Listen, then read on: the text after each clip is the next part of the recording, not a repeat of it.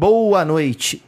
Hoje, 28 de fevereiro de 2022, pontualmente às 20 horas, boletim do HO Notícias sobre o quinto dia da invasão russa ao território ucraniano. Muita coisa para ser relatada hoje. Hoje é, foi um daqueles dias que acompanhar tudo o que estava acontecendo foi muito difícil. Tentamos fazer um resumo aqui. Lembrando que na descrição da live aqui você tem os links para todos os episódios anteriores do HO Notícias, desde o início do conflito, de antes do conflito, e também de alguns vídeos do Dani News e outras lives que nós fizemos sobre esse tema, tá bom? Então, se você quiser acompanhar desde o início, estão todos colocados aqui. Eu sou o Rodolfo, falo aqui de São Paulo e hoje também de São Paulo, pertinho de mim, mas não ao meu lado, Daniel Pereira. Dani, boa noite. Que dia, hein, meu amigo? Boa noite, Rods. Boa noite a todo mundo que está conosco, a Ari que está aí nos bastidores. Que dia movimentado. Na verdade, agora todo dia é uma quebra de, de, de recordes de novidades, né, Rods? A gente não para de ver notícia. É, é, é, é, tá trabalhando no computador em outros assuntos e ao mesmo tempo tá ligado em canal de televisão pelo computador e vendo Twitter, enfim, é isso. Mas vamos lá, pessoal. Como hoje aconteceu muita coisa, já vamos para a descrição dos tópicos do dia e ao final de cada tópico a gente faz um comentário. Primeiro, vamos às ações militares. Na madrugada dessa segunda-feira, dia 28 de fevereiro, madrugada aqui no Brasil, Houve uma intensificação dos ataques russos a algumas cidades ucranianas: Mariupol, Sumy, Kiev e Kharkiv. E com uma novidade, uma denúncia, e lembrando que aqui as denúncias são feitas, nós estamos colocando do ponto de vista da divulgação das informações. Qual foi a denúncia? De que o exército russo estaria usando bombas de fragmentação essas bombas de fragmentação. Existe uma convenção que entrou em vigor em 1 de agosto de 2010, que é chamada Convenção sobre Munições de Dispersão ou Munição Cluster, que alguns países, um grande número de países, é signatário e não usa, não produz essas bombas. Mas alguns países produzem e usam. E aí nós temos Rússia, Brasil e Estados Unidos. O Brasil, inclusive, produz esse tipo de bomba. E essa munição cluster é muito criticada, porque ela, quando explode, ela espalha um número muito grande de fragmentos que são praticamente microgivas, que aumentam muito o campo de ação da munição, então você perde um pouco o controle do alvo atingido. E além disso, alguns desses fragmentos, eles não explodem no ato, e ao cair no solo, eles se tornam praticamente minas, que pode causar ainda mais danos e prolongar o risco não só para o ato do ataque, mas para movimentos posteriores. Daniel, uma denúncia muito pesada nesse sentido, né? Sim, o Rodolfo traz uma informação importante e há alguns vídeos que, por uma primeira análise, corroboram essa denúncia, por isso a gente está trazendo para vocês, porque essa é uma munição especificamente danosa para a população civil. E aí você deve pensar, Daniel, qual munição não é? Há uma diferença, tá, gente? Aqui, aqui a gente tem que estabelecer quando a gente está falando desses temas, é muito delicado. Mas há uma diferença, sim. Rodolfo descreveu perfeitamente. Ela se espalha muito além do local do alvo. Então, além de atingir o local do alvo, né, é como se fosse uma chuva de pequenas bombas que vão se espalhando. Né? Então, você vai atingindo uma área imensa ao redor, quer dizer, deixa de ser um ataque pontual, certeiro, e passa a ser um ataque que pode atingir áreas imensas e, portanto, em um ambiente urbano em que é muito, já é complicado separar as forças de combate das for da, da população civil, isso pode sim trazer aí um aumento muito grande do número de civis feridos, lembrando que há toda uma retórica de que a ideia é não ferir os civis. E aí, de novo, nós estamos aqui colocando o que tem sido colocado pelas é. partes em combate. Então, isso é super complicado, é uma arma muito questionada, muito criticada, já foi usada em outros momentos, outras ações, sempre se traz essa questão. E agora, pelos vídeos, pelos vídeos, parece que está em uso sim na batalha, pelo menos por Kharkiv, no norte, que é de onde vieram os vídeos mostrando esse tipo de, de, de, de explosão poderia ser esse tipo de armamento. Perfeito, Rods. Aí, continuando, a Ucrânia negou que as tropas russas tenham conseguido dominar, conquistar a usina nuclear de Zaporizhia, que é a maior usina nuclear da Europa, seria um, um alvo muito estratégico. Agora vem o lado russo. O Ministério da Defesa da Rússia soltou um apelo aos moradores de Kiev. Abre aspas para o apelo. Estamos apelando à população de Kiev para deixar a cidade em uma determinada estrada na qual podemos garantir a passagem segura.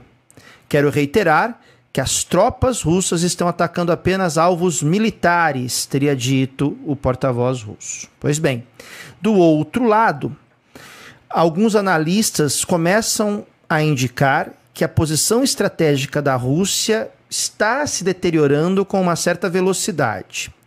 Olha só, um analista chamado Nikolai Mitrokin, ele é especialista em Rússia, pesquisador da Universidade de Bremen, na Alemanha, ele disse que num sentido da guerra como hoje é vista, as ofensivas russas praticamente pararam em todas as frentes. Há uma intensificação dos ataques, mas não há um, um avanço, não há um ganho de território. Atenção para um dado importante. Segundo fontes ucranianas, então vamos lá, do lado da Ucrânia, soldados russos que foram aprisionados teriam dito que não estavam entendendo exatamente o que estava acontecendo, porque teriam sido informados que aquilo era um exercício de treinamento e não um ataque em si. Isso informado pela, pelas autoridades ucranianas. Lembrando que dentro dessa guerra, a guerra de narrativa tem sido absolutamente importante. Vamos lá. Em contrapartida, a Ucrânia fez uma oferta aos soldados russos que depuserem as armas. O ministro da Defesa ucraniano, Olesk Reznikov, fez um apelo para os soldados: olha, se vocês se renderem, nós vamos dar anistia total e compensação monetária. Então, né, Daniel, vamos lá. De um lado, a Rússia falando abandonem Kiev, e do outro, a Ucrânia falando soldados russos que se renderem, que depuserem suas armas, serão anistiados e re receberão compensação financeira. Mais uma vez, né, Daniel? fala de um lado, fala do outro. É, essa é uma guerra, gente, em que os, as redes sociais acabam cumprindo um papel, e nesse sentido a gente pode sim colocar isso como ainda não se tinha visto. Por quê?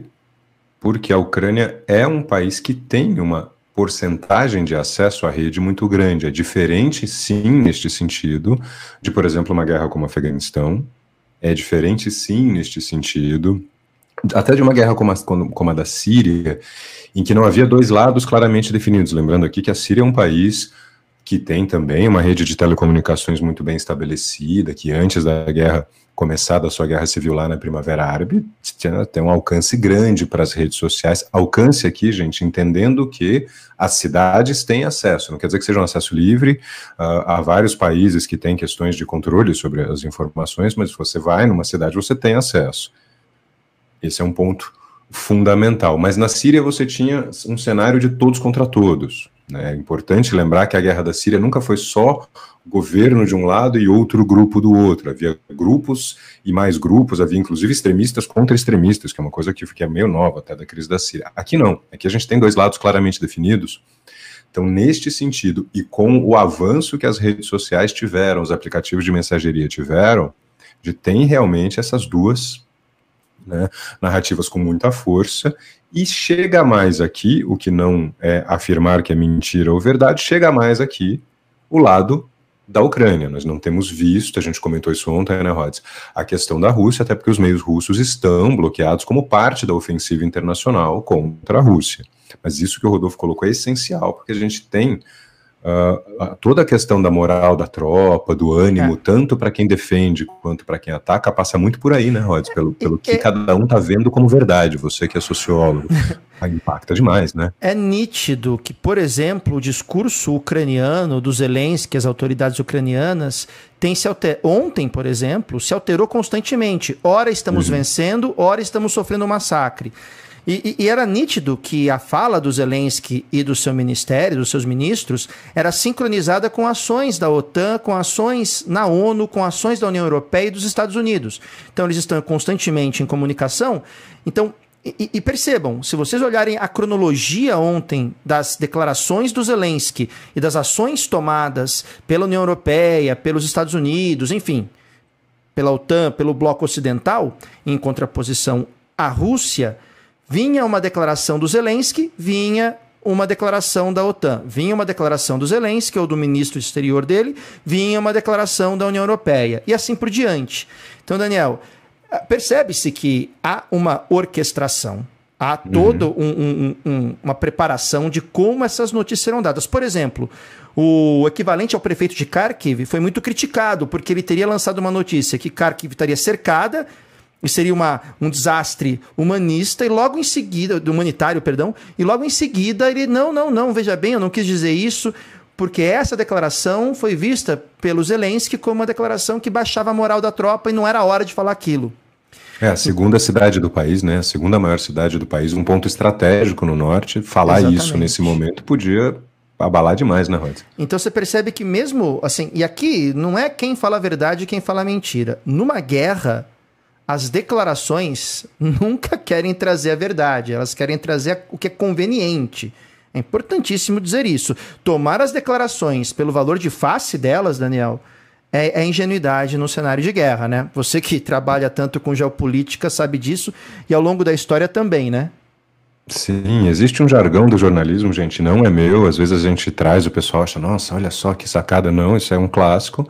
A primeira vítima de uma guerra é a verdade. Acabou. Hoje, com redes sociais, mais do que nunca na roda. e com o nível de, do que a gente tem visto de alguns comentaristas, né, Daniel? Te mandei pelo Twitter um deles agora há pouco, né? Um pouco assustador também. Mas vamos lá, voltando. Dado importante ainda nesse cenário: China.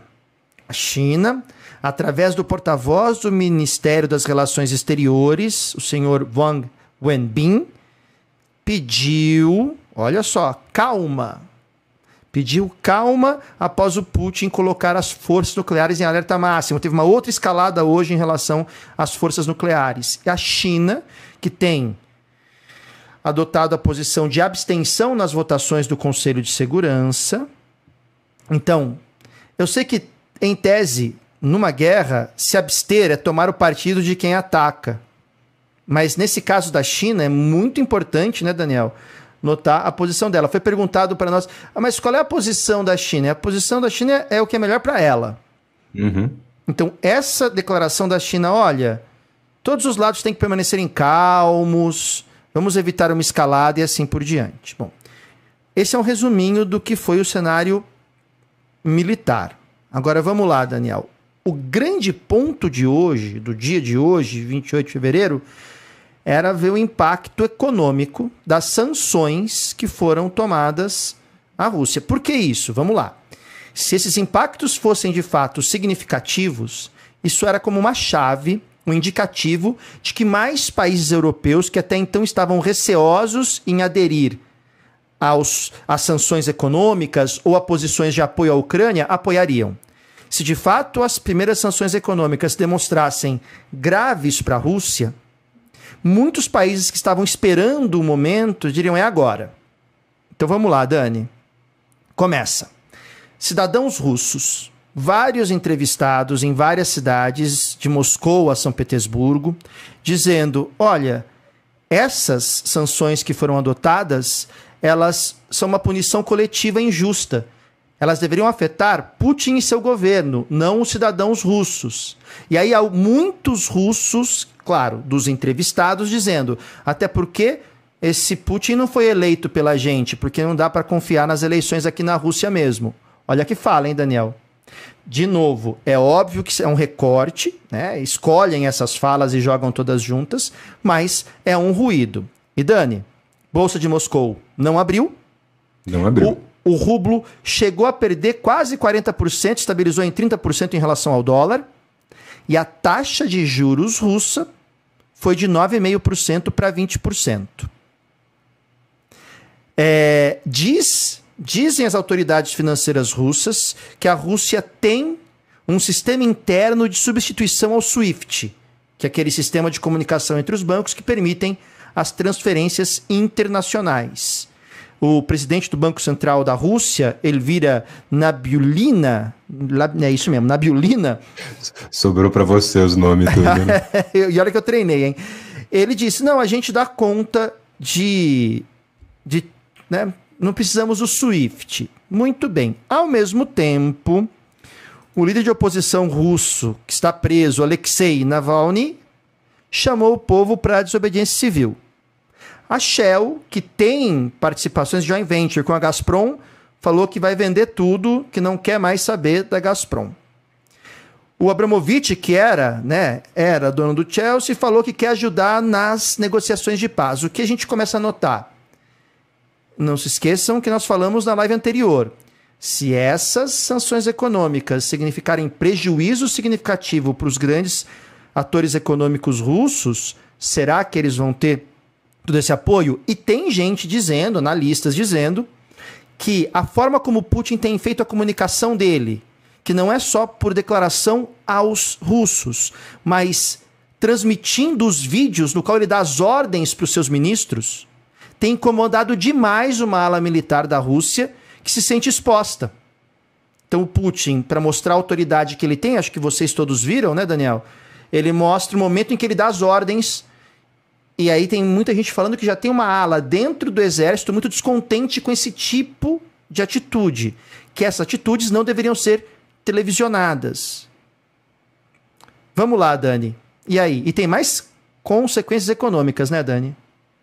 Tem, tem sim. E essa questão das, das sanções, gente, ela é muito importante pelo seguinte: essa é uma questão que até pouco tempo todo mundo dizia, nós mesmos em alguns momentos, que as sanções sozinhas não fariam efeito. Nunca se viu sanções desse tamanho. Nós estamos diante, isso pode ser inclusive um recado uh, para depois a gente pensar uma questão de, de, ordenamento geopolítico mesmo, talvez seja, seja uma mudança, um, um duelo uh, numa escala que a gente ainda não consegue ver com clareza, porque nunca, nunca houve sanções deste tamanho, desta escala. E é aí que mora a imensa interrogação que nós vamos continuar deixando no ar, porque qualquer um que diga agora que sabe o que vai acontecer está chutando. Depois o cara acerta o chute, ele diz que sabia. Não.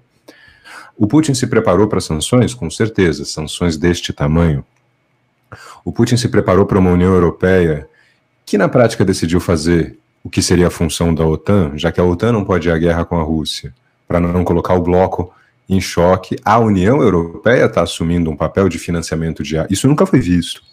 A União Europeia passou a financiar armas, a, a, a mandar material bélico para a Rússia como nunca se para a Ucrânia, perdão, contra a Rússia como nunca se viu. Então a gente está diante de um cenário em que a grande incógnita é quando o Putin lá no começo disse que estava pronto para tudo, o tudo que ele imaginava era esse.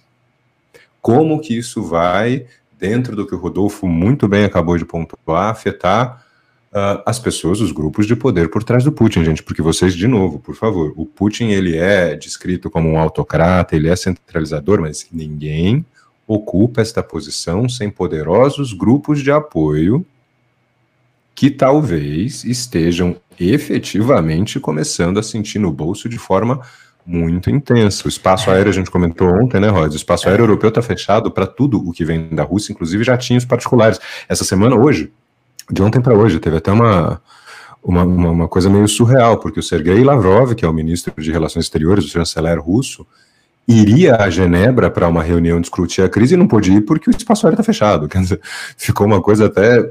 Eita, né? E, ficou e... bizarro a cara do Rhodes, exatamente essa cara. Tipo, é, nossa, é verdade. E aí, né? e aí o Putin anuncia que a Rússia está fechando o seu espaço aéreo a 36 nações. hum, né?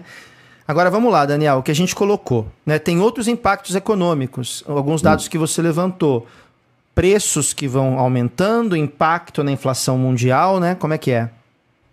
Tem o bom, a gente está na maior alta do trigo em 13 anos. Não só trigo, muito óleo de girassol. Girassol, aliás, é a, é a planta símbolo da Ucrânia. O óleo de girassol tem uma quantidade enorme, enorme, enorme de usos. A Ucrânia é uma grande produtora agrícola de maneira geral.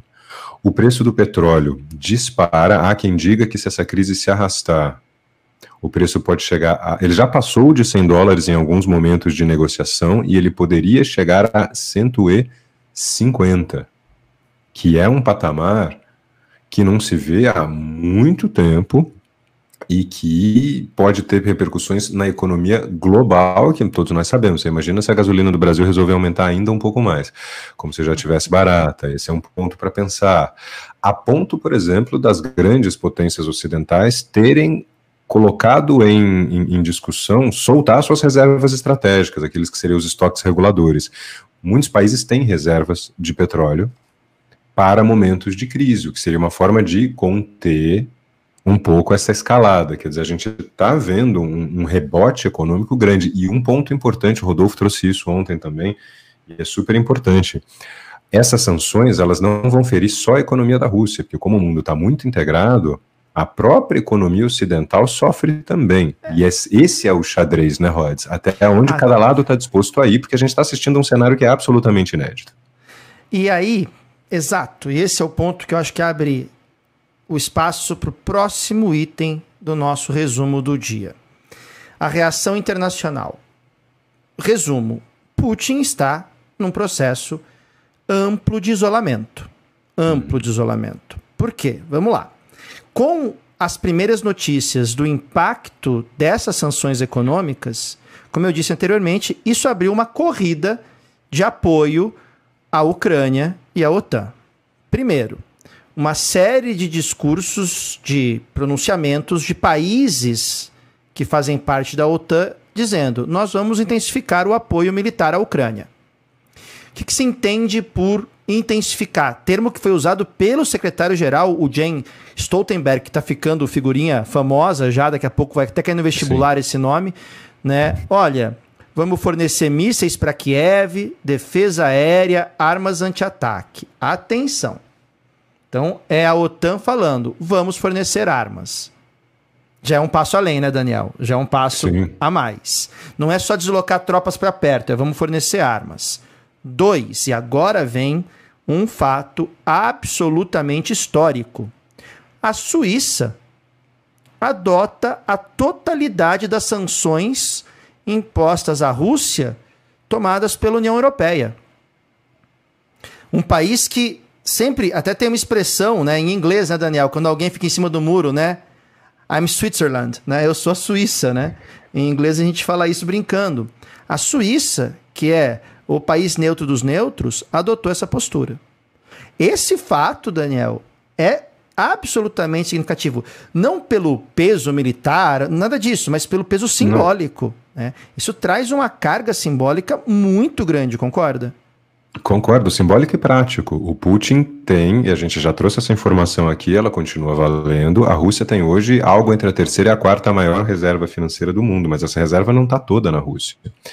A Suíça nunca desceu do muro. Esse dá para arriscar que é um ponto em que a estratégia do Putin não tinha contado, não. Porque esse é um ponto novo, é absolutamente novo, gente. Se você olhar para trás, fala, tá, bom, dinheiro na Suíça não tem problema, porque a Suíça nunca se envolve. Quer dizer, quanto dinheiro russo tem na Suíça, isso jamais saberemos. Mas é o tipo de ineditismo que essa crise está trazendo, e aí talvez haja um, efetivamente um duelo de gigantes, que pode furar a estratégia do Putin. No campo militar, a estratégia já não se desenvolveu como provavelmente se imaginava, apesar de haver avanços, é sempre bom lembrar que a situação militar ucraniana é complicada, se ajuda a não chegar rápido, a gente já comentou isso aqui, quem quiser dar uma olhada nas lives anteriores para retomar. Mas esse campo diplomático econômico apresenta esse fator da Suíça é absolutamente novo. Ninguém, ninguém contaria com esse fator. E isso pode furar demais o planejamento russo, né, Rhodes? Pode, e vamos lá. Ainda sobre as reações internacionais. Comitê Olímpico Internacional pedindo que atletas russos e de Belarus sejam banidos de eventos esportivos, e a UEFA e a FIFA suspendendo todos os times russos de competições, incluindo a seleção russa da Copa do Mundo. Não é só Exatamente. simbólico, é importante lembrar que futebol é uma máquina de lavagem de dinheiro. De dinheiro. Não é à toa que tem tanto magnata da Arábia Saudita, Emirados Árabes e também da Rússia ali no meio, dentre outros, tá? Então, Daniel, isso também é uma forma de sanção econômica que fecha uma porta de lavagem de dinheiro, porque essa lavagem ela se dá no comércio de jogadores e também nos prêmios que são pagos. Eu aconselho muito, se você ainda não ouviu, um maravilhoso podcast produzido pela Piauí com o Toledo e o Jamil, falando sobre. O nome do podcast é O Sequestro da Amarelinha. São cinco uhum. episódios em que você vai ter uma noção absolutamente brilhante de como a FIFA se transformou numa máquina de lavar dinheiro. E a UEFA não é diferente. Aqui não importa se é Platini ou se é Blatter. Então, a hora que a UEFA e a FIFA, que não podemos dizer que são organizações ilibadas, né, Daniel? Pelo contrário, se colocam assim, é também uma restrição econômica, porque vai ter muita gente que usa isso para lavar dinheiro fala assim: peraí, não vou poder lavar meu dinheirinho? Dinheirinho, né? Então, isso foi um golpe muito forte. É, é importante citar, pessoal, que às vezes você pega os analistas falando, é, porque o povo russo gosta de futebol. Esse é o menor dos problemas. Isso pode causar um problema na, né, na opinião pública, Daniel. Mas a questão aqui é que tem um monte de gente que tem peso econômico muito grande na Rússia, olhando para o Putin agora, talvez, e falando: onde que eu vou lavar o meu rico dinheirinho? E aí, Dani, não passa por aí também? Passa, passa. A oligarquia russa é poderosíssima. São os grupos que sustentam o poder do Putin. O Putin é, sem dúvida, um dos líderes mais poderosos do mundo, gente, mas ele não emana um poder sobrenatural, não é uma aura de poder.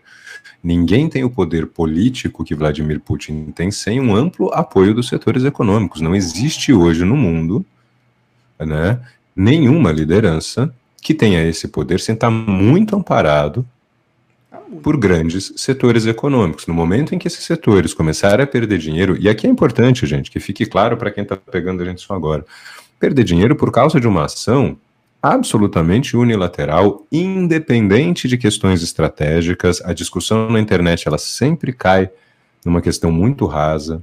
Sim, existe uma expansão da OTAN que também não é inocente, absolutamente não justifica uma invasão desse tipo. Não, então não. tem que tomar cuidado né, com essas questões, né, Rhodes? Porque é difícil colocar isso. E de repente você tem uma elite russa dando uma olhada para isso e falando: epa, agora esse cara mexeu né, com toda a nossa fortuna. E realmente, você já não consegue pegar o seu jatinho, você já não consegue viajar para a Europa.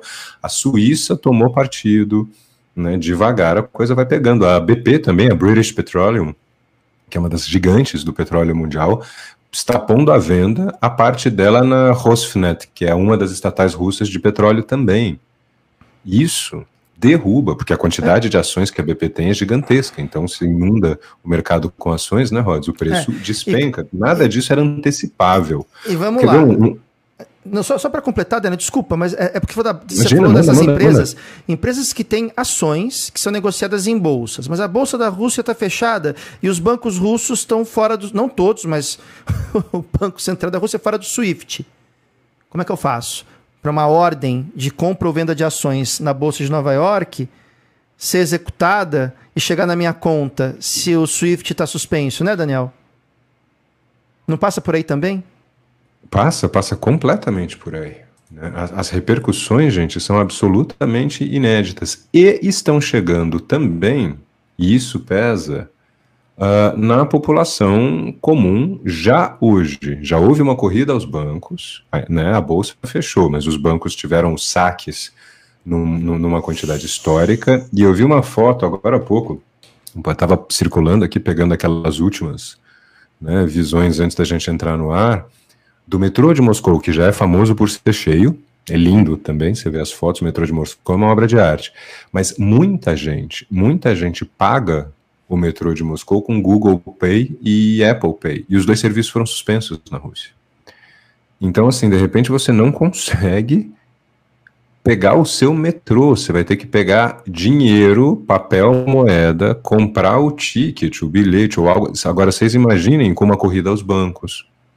Né? Vocês imaginem, isso tudo vai criando questões que vão impactando do pequeno ao grande, da compra na padaria à venda de ações na Bolsa Russa, como o Rodolfo muito bem colocou, que é onde entra o SWIFT, e isso tem um potencial desestabilizador grande Nossa, se de mano. fato Putin não tivesse preparado para tudo isso. E a gente está é. chegando num ponto em que talvez ele não tenha se preparado para tudo isso. Exato. Talvez ele tenha feito um cálculo militar de supremacia muito maior do que de fato a gente está vendo sobre a Ucrânia.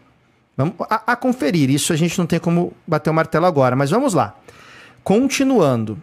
Tivemos, então, pela décima primeira vez na história, uma sessão especial da Assembleia Geral da ONU, que foi aberta com um minuto de silêncio. Acabou. Esse minuto de silêncio quer dizer o seguinte: tá dado o recado. Tá, Rússia? Tá dado o recado. Lembrando que a Rússia é quem preside o Conselho de Segurança. Então, a Rússia vetou uma, uma, uma declaração do Conselho de Segurança condenando o ataque russo, porque ela tem esse poder de veto. Foi convocado o Conselho de Segurança de novo extraordinariamente. Aí tem lá um critério que permite, a partir de um certo número de votos, acho que são nove votos, que aí não tem como os cinco membros permanentes utilizarem o veto. Aí foi para a Assembleia Geral e abre a Assembleia Geral com um minuto de silêncio. Por que um minuto de silêncio? Está dado o recado, simbolicamente está dado o recado. E é importante citar que o embaixador russo na ONU disse: Nós não começamos essa guerra. Esse é o discurso oficial da diplomacia russa em Moscou. Desculpa, na, uhum. na, na ONU. Nós não começamos essa guerra. Nós vamos terminar essa guerra. Essa guerra, quem começou foi a Ucrânia, quando decidiu se aproximar do Ocidente. Não manteve sua neutralidade. Calma que vem mais coisa aí. Calma que vem mais coisa. E ainda temos que falar sobre né, as negociações de paz, né? Mas daqui a pouco a gente chega lá. Aí avançando mais. Uh, nesse momento, o presidente ucraniano, o Volodymyr Zelensky, fez um pedido de adesão extraordinária da Ucrânia à União Europeia. E a União Europeia disse: tá, dá para fazer. Porque se a Ucrânia passa a ser da União Europeia, muda de figura o apoio à Ucrânia, mais um passo Nossa, completamente. para a OTAN. Só para terminar esse ponto e já passar para o Dani a palavra. Putin e Macron fizeram uma ligação em que o Putin colocou quais são as exigências russas para suspender o ataque, que é que todo mundo já conhece. A Ucrânia tem que manter neutralidade, a Crimeia vai ser anexada à região do Dom, reconhecida como território russo, vai se discutir o Donbass tal. E o Macron disse: não há negociação sem que os ataques parem imediatamente. Então, mais um dado importante. Aí o Zelensky disse que o Japão forneceu um pacote de ajuda de 100 milhões de dólares à Ucrânia. O Japão, gente. Isso em termos históricos, né, Rod? Desculpa te interromper. Não, por favor. Se tem dois países, é justamente porque eu queria a tua visão aqui. Se tem dois países importantíssimos que estão se posicionando como nunca antes nessa crise, são a Alemanha e o Japão. E por que, que isso é tão simbólico, Rods? É só pensar no final da Segunda Guerra, né? Quais foram os países que foram desmilitarizados? Japão e, e Alemanha. E que desde então adotaram uma neutralidade histórica, né? Você não vê esses dois países se meterem em conflito. E aí, isso, de repente. Isso demonstra que, de fato, a ordem que foi construída pós 1945 já não existe. Acabou. É. Os livros de história vão ter que começar um novo capítulo agora. Essa, essa é de fato a nova ordem mundial. Eu costumo falar, né, Daniel? Eu sempre falava que de 1991 até 2001 o mundo viveu um hiato, né? Sem saber muito bem para onde ia a ordem mundial. Mas talvez te, vou mudar. Acho que de 91 a 2022. Em 22 as coisas Sim. já começaram a mudar. Mas vamos lá. Mais um ponto aqui. Turquia se manifestou. A Turquia. Uhum está se movimentando a partir de uma convenção chamada Convenção de Montreux, de 1936, que dá o direito à Turquia de impedir que navios de guerra naveguem pelo Dardanelos, pelo Bósforo, pelo Mar de Mármara. Seria, na prática, a Turquia meio que fechando um ponto altamente estratégico para a Rússia. E a Turquia e o Erdogan, né, comentamos em lives anteriores, tentando o Erdogan tentando salvar o seu governo, que economicamente faz água lá na Turquia, saindo por aí. E Dani, para a gente chegar na, na questão da, das negociações de paz, quero um comentário seu sobre isso. Estados Unidos agora, à tarde, suspendeu as operações da sua embaixada em Belarus e exigiu que 12 diplomatas russos deixassem os Estados Unidos. A Rússia imediatamente solta um comunicado alegando que isso viola a carta da ONU. Daniel, é um, é um processo em que a, o Putin vai ficando encurralado, né? É um isolamento cada vez maior, não é? Sim, e, uma, e, no, e de novo, gente, num momento em que, se efetivamente a coisa não tiver sido prevista por ele nesse grau, ele, ele vai sair. O Rodolfo usou a palavra perfeita: sair desse, dessa situação em que ele se colocou, que ele está efetivamente, pode estar encurralado, é muito complicado. Como que ele sai sem, no tabuleiro geopolítico global, demonstrar uma fraqueza enorme e no tabuleiro interno também. Ele, ele, ele fez uma aposta grande.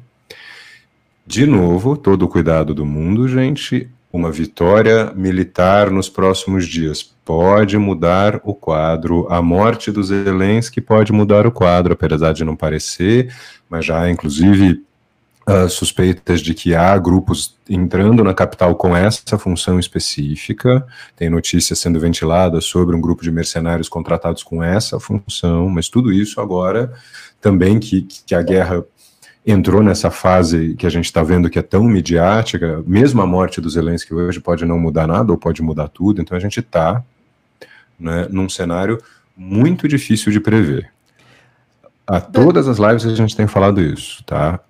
E mais uma vez, a Rússia ainda não entrou com força total em termos militares. Então também tem que tomar um cuidado com a leitura que se faz até aqui dessas desses reveses russos. Inclusive, eu não usaria o termo derrota, eu usaria é. revés, né, Rods? Porque no fundo são eles que estão dentro da Ucrânia. Sim, e, e, e de novo, a Ucrânia está resistindo, a Ucrânia não está repelindo. Exatamente. É, é, militarmente resistir é diferente de repelir. Agora, é muito chama muito atenção esse tipo de ataque russo, né, Daniel? Porque a impressão que se tinha, você até usou o termo ontem, que seria uma blitzkrieg, mas não, é ao mesmo tempo que não. Então, isso chama atenção. Agora, Dani, no meio de tudo isso que a gente está narrando, vem esse encontro da delegação russa que teve muita crítica por parte de quem estava liderando a delegação, junto uhum. com a delegação ucraniana, ali na fronteira com, da Ucrânia com Belarus. E como esperado, nada, né? Nada além de uma promessa nada. de um novo encontro, né? É isso, né?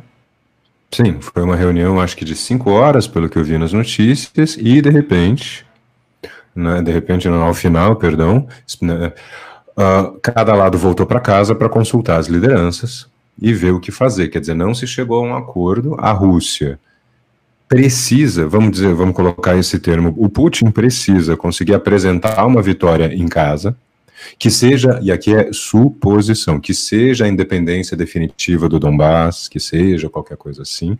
A Ucrânia, com esta, até aqui, resistência, não é repelir Rodolfo perfeito. A Ucrânia ganhou um pouco de, de, de, espaço nessas negociações, e aí isso deve continuar. Foi combinado uma segunda rodada de conversas, depois que os líderes, de alguma forma, os, os, presidentes dos dois lados, os ministérios, né, se, enfim, todo mundo se comunicar e tiver uma ordem para trazer de volta. Enquanto isso, o conflito continua, e é aí que está também uma das chaves. Né? Nós temos um, uma disputa que é da escala da geopolítica planetária, e nós temos ali a questão mais local. Há relatos de grupos de soldados ucranianos começando a ficar cercados, aos pouquinhos, sem grandes conquistas, não foi um dia de grandes conquistas, mas a Rússia avançou mais um pouquinho no sul, para os dois lados, a Ucrânia está perto, hoje eles tomaram uma cidade, Beriansk, se não me escapa a memória, que ela não é um porto estratégico, ela até tem um porto, mas é pequeno, só que ela está a 17 quilômetros de Mariupol, que tem um porto grande. 17 quilômetros, gente, é um avanço que num dia pode ser feito. Pode, pode pode segurar anos e pode ser feito em um dia. Então a gente tem toda uma questão aqui do, da influência que os ganhos militares vão ter na diplomacia e nos cálculos feitos por todo mundo que está nos dois lados, né, Rosa? A gente tem falado Exato. muito dessa questão do, de todo mundo começar a fazer conta conforme Exato. o cenário vai mudando. A, a, fronteira da Ucrânia com a Polônia, por exemplo, se ela ainda não há combates intensos nessa região, se essa região for tomada, não tem como abastecer a resistência ucraniana. Então você cria um problema logístico, tem é, aí esse mil é o questões. Ponto. Eu acho que você foi brilhante aí, porque um fato que se altere como esse que o Daniel acabou de narrar muda completamente o cenário da guerra. Então, é claro que no Ocidente vai se falar muito de como todo esse apoio à Ucrânia pode mudar o cenário da guerra. Mas a gente já falou isso em outras lives também. Esse apoio não é imediato, ele demora a chegar, até chegar muita coisa pode acontecer.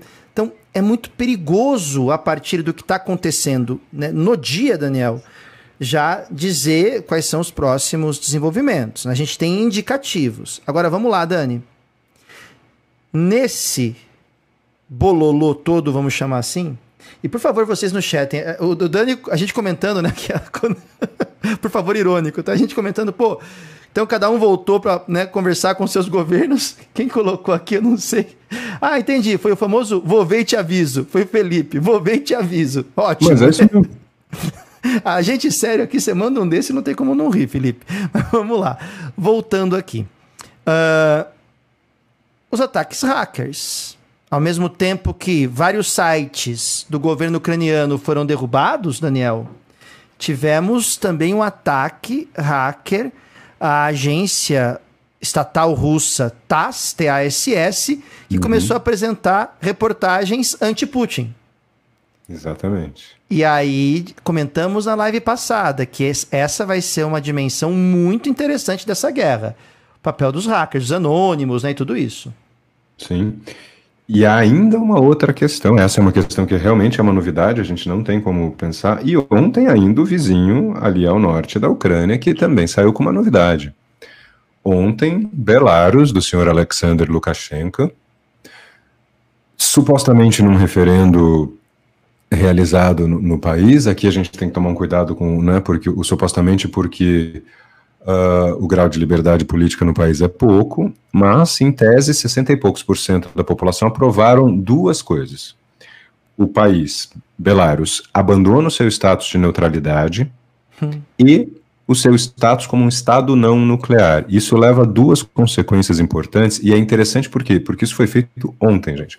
O cenário que a gente está descrevendo hoje para vocês já estava em grande parte desenhado ontem, a questão do SWIFT, é claro que ele vem se agravando, mas ontem já tinha bastante coisa no ar. E de repente, Belarus se coloca numa posição em que, não sendo mais neutro, ataques russos em grande escala poderiam partir de Belarus. Por exemplo, o ataque necessário para cortar a fronteira com a Polônia, aquela que eu vinha falando agora há pouco. Segundo, abandonando a neutralidade nuclear, Belarus faz duas coisas.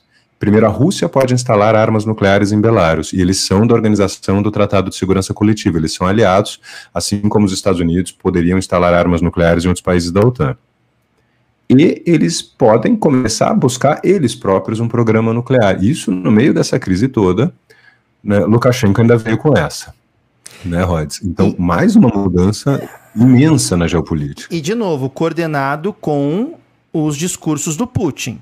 Exato. O Putin deu respostas pesadas a todo esse cenário de levante da Europa Ocidental contra a Rússia. Uhum. O Putin colocou as forças de mísseis estratégicos da Rússia em alerta máximo, que seria o último grau antes do ataque. Muda até o, o, os turnos de quem está ali cuidando desse arsenal e tudo isso. Vamos lá. O Putin deu um, um, fez um discurso chamando o Ocidente de império de mentiras. Abro aspas.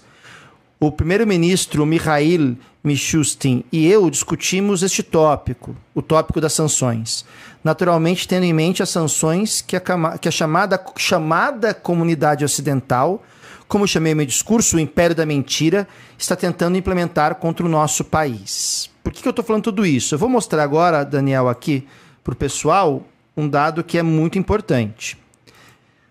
os arsenais nucleares Sim. Aí de cada país que tem esse arsenal. No Coreia do Norte, um asterisco, porque é estimado, é entre 40 e 50 ogivas, né?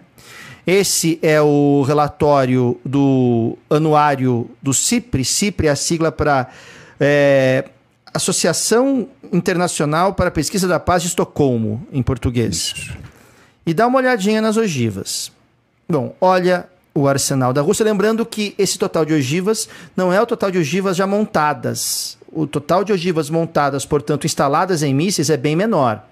Esse é o, é o, montante de todas as ogivas, das montadas como das armazenadas. Quem quiser, depois procura o relatório do, da CIPRE e você vai encontrar bem especificado cada um desses itens. Ainda assim, o Biden foi hoje num discurso, né, falar que, num comunicado, perdão, falar que, olha, não temam estadunidenses, pois não há riscos de uma guerra nuclear ou da Rússia atingir os Estados Unidos. Claro que ele vai falar isso, ele não vai falar o contrário, né?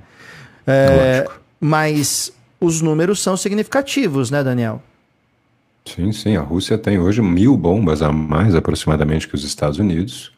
Né? E aí fica essa questão. A gente trabalhou isso ontem também, né? no sentido de que, por enquanto, esta é uma guerra travada na Ucrânia, com o apoio dos países que você pode escolher se você quer chamar da União Europeia ou da OTAN, porque os mapas se sobrepõem.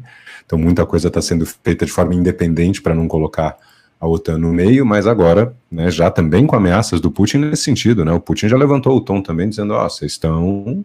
Eu tinha avisado que quem ajudasse a sofrer consequências, Isso. vocês estão ajudando. Então a gente tem aí mais, e, e aí pode ser um blefe, pode ser desespero, é, pode ser sincero. Entra a declaração de Belarus, sincronizada com isso e com mais um ponto, você colocou muito bem, Moscou, o, o, Ministério das Relações Exteriores, dizendo que quem fornecer armas letais à Ucrânia está assumindo responsabilidade caso essas armas sejam utilizadas contra a Rússia. O que o Putin quer dizer então? Eu sou Alemanha, forneci, a Suécia, forneci caças para Ucrânia, um caça desse soltou lá um, um ataque contra os russos, então agora é contra a Suécia que eu vou. Isso é praticamente falar: arma, se você ceder armamento para a Ucrânia e esse armamento for utilizado, eu declaro guerra ao seu país. Sim.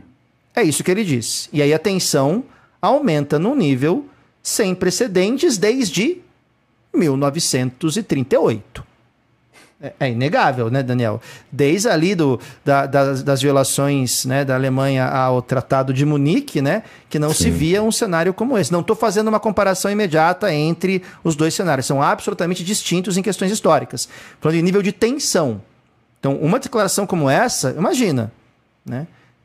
Se você ceder armas para a Ucrânia e essa arma for utilizada contra o exército russo, você que cedeu a arma é o nosso alvo. Caramba, né, Daniel?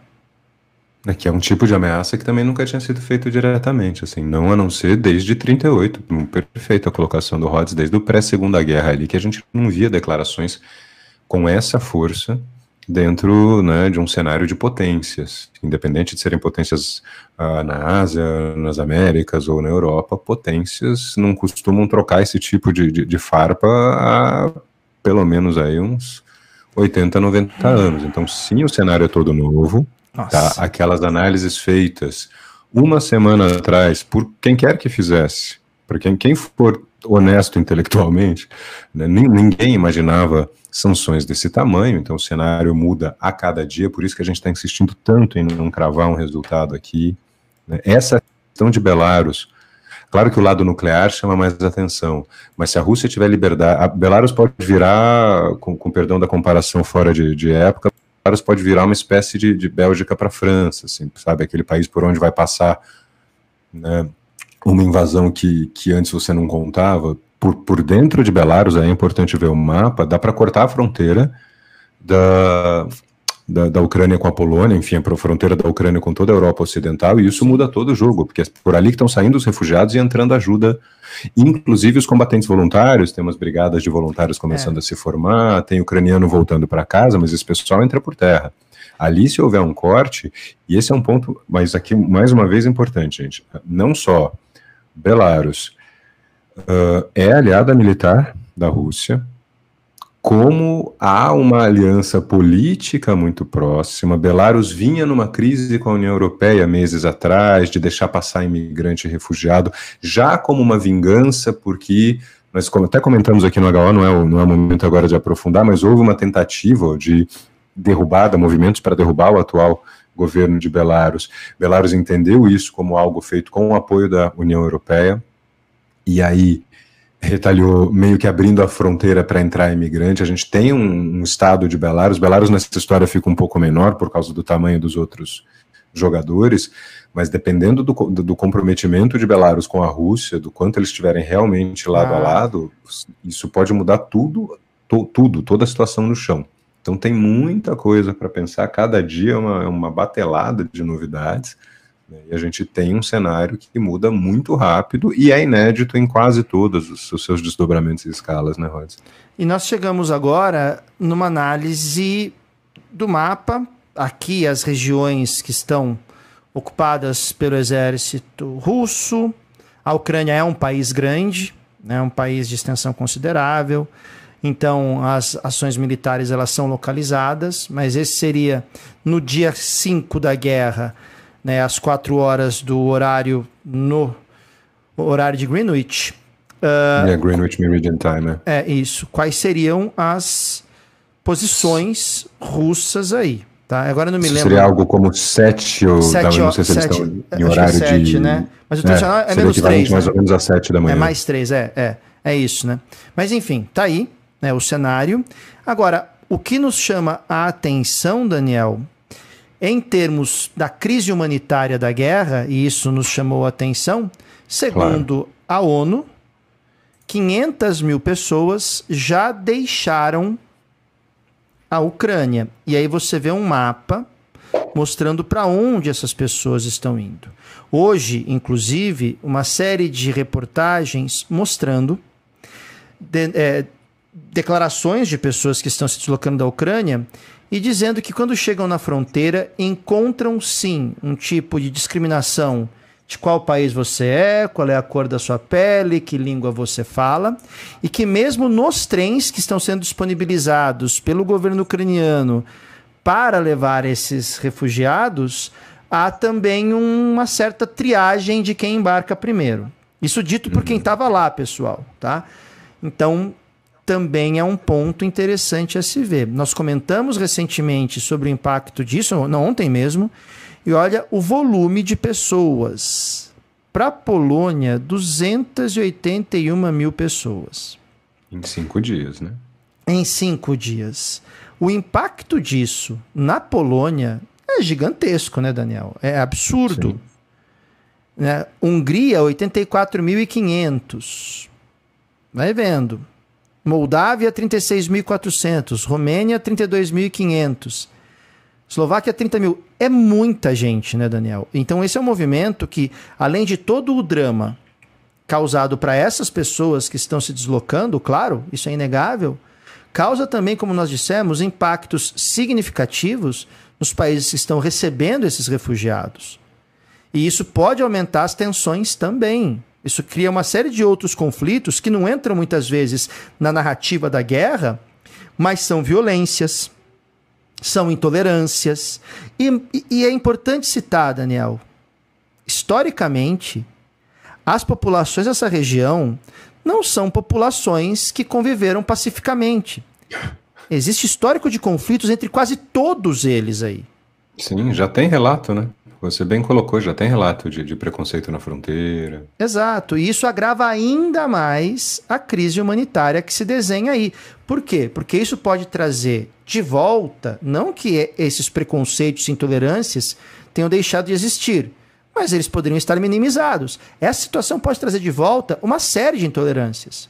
Uhum. E isso, num momento, por exemplo, em que a ideia de União Europeia, de que somos europeus, ela é muito atacada, isso pode trazer sentimentos nacionalistas, porque é inegável.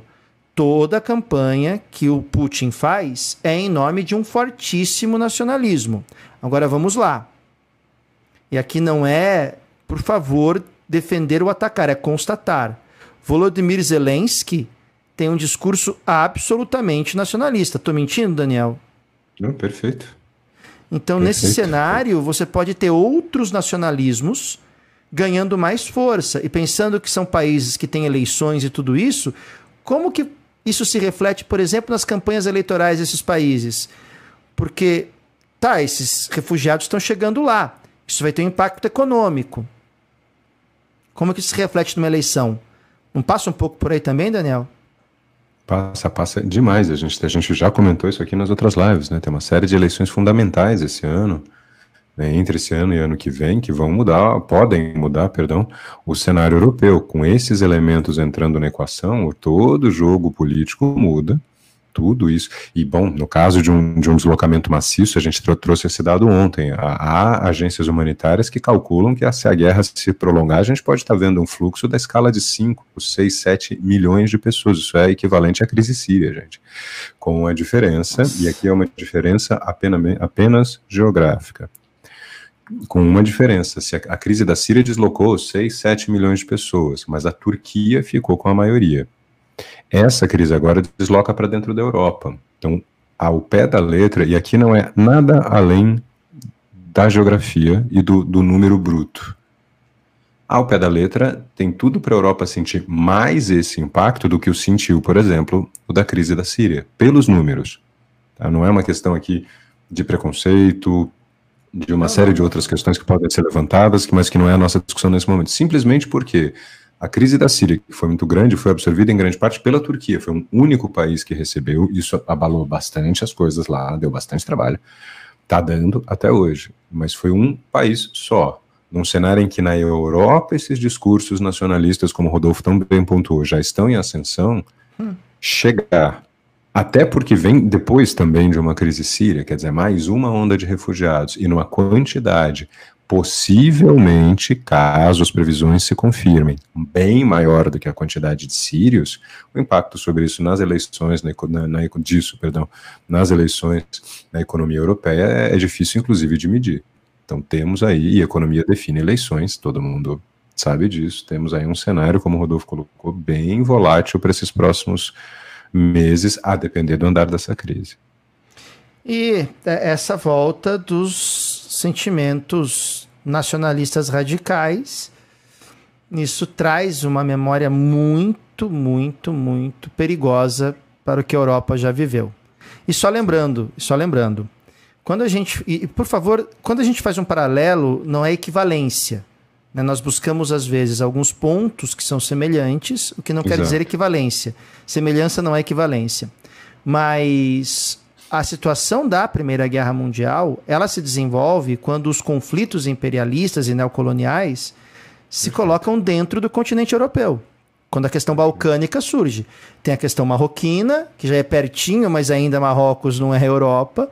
E quando os conflitos vão para os Balcãs, aí sim, aí a coisa sofre uma escalada. Qualquer tipo de conflito em território europeu traz à tona uma série de sentimentos que estão enterrados, uma série de lembranças, uma série de discursos que podem se potencializar e assim por diante. Então, não é equivalência. É pegar esses pontos falando, olha, é um perigo, é um risco que se corre. Não é que vai ser igual, mas que algumas ideias voltam e voltam repaginadas, adequadas, com outras formas de divulgação e assim por diante. Que os movimentos ultranacionalistas, xenofóbicos são uma realidade na Europa, ninguém nega. E aqui Sim. não importa se é Europa Oriental ou Ocidental, é transversal. Você encontra grupos como estes em todos os países da Europa. Tô, tô, mentindo, Daniel? Não, né? Nesse aspecto, né?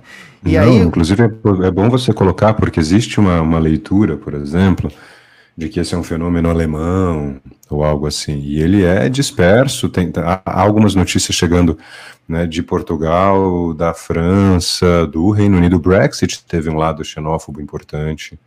Tinha uma coisa da, da, da, recusa de receber o imigrante. Então tem é. uma série de questões aí importantes. Imigrante ou refugiado, lembrando que refugiado também é imigrante, o contrário é que nem sempre é verdadeiro.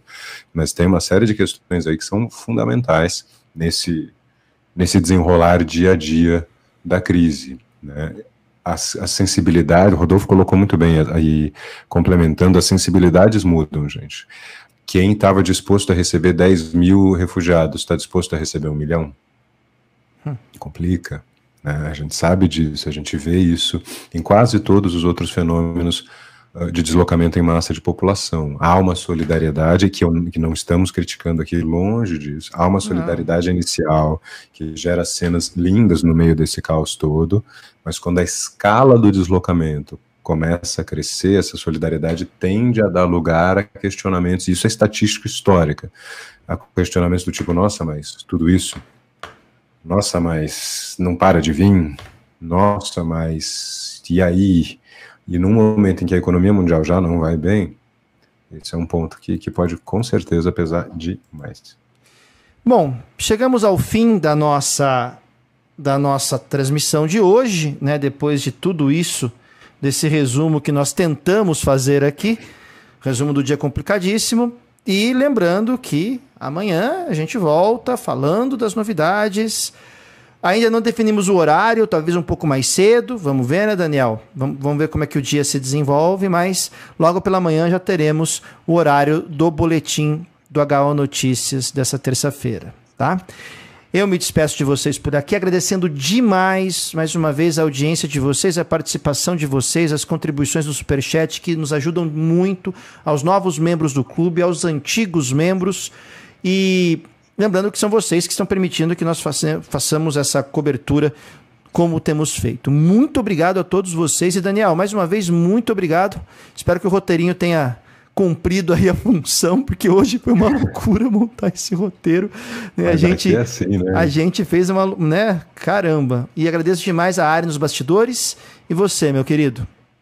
Eu também, meu caro. Hoje a coisa estava mais corrida aí do seu lado, poucos dias atrás era do meu lado. A Ari está sempre também dando um super suporte para a gente nos bastidores e o trabalho no fim vai saindo. Então amanhã tem mais, gente. A gente está fazendo essa cobertura dia a dia, porque de fato é uma crise histórica. Não há nada com semelhante. As previsões feitas uma semana atrás já não valem em muitos casos e não eram erros, é simplesmente porque apareceram aqui fatores absolutamente inéditos. Vamos continuar acompanhando aqui e trazendo para vocês. Obrigado demais de coração. Né, pelo acompanhamento aí, pelo, pelo, pelos compartilhamentos todos. Fiquem atentos aqui às nossas redes, que amanhã a gente manda o horário para vocês. Amanhã tem boletim, a gente só não sabe o horário, né, Rods? Exatamente. Muito obrigado, gente, por hoje. A gente encerra a nossa programação aqui. Um grande abraço em nome da nossa equipe toda. Boa noite.